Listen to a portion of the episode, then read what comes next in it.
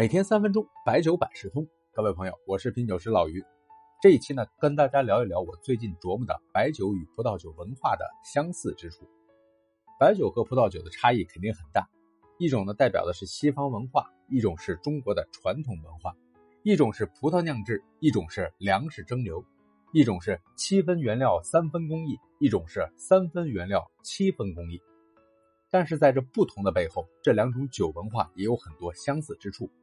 我总结了二者几个方面的共同之处。首先说的是这分级体系，红酒呢根据产区有不同的酒庄级别，比如说波尔多的列级酒庄一级庄到五级庄，拉菲、木桐、马格、拉图、奥比昂都是一级庄。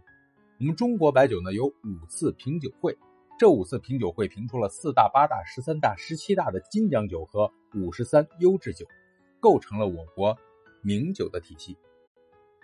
这酒的分级体系也是可以不断的激励酒的企业改进技术，做出更好的酒质。其次呢，白酒和红酒呢都有特定的产区。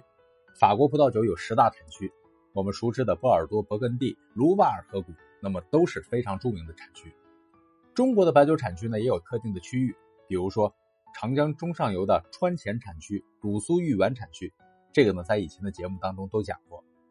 波尔多产区有八大名庄，咱们川酒呢也有五朵金花。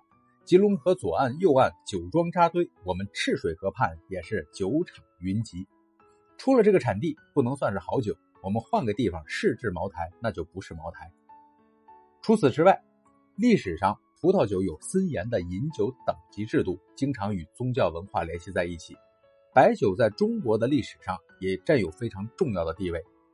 杯酒释兵权，煮酒论英雄，有很多的故事。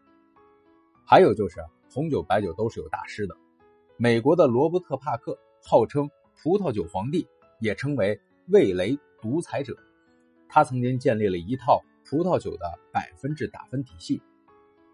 白酒也有很多大师，但是呢，不像罗伯特·帕克这样一枝独秀，而是不同香型、不同工艺，有着不同的掌门人，有点华山论剑的意思。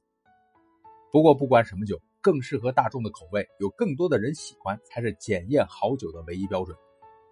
有首诗写葡萄酒特别好：“霞染青樽倒映红，香留浅淡渐朦胧。酒醉葡萄得真味，使人从此入诗中。”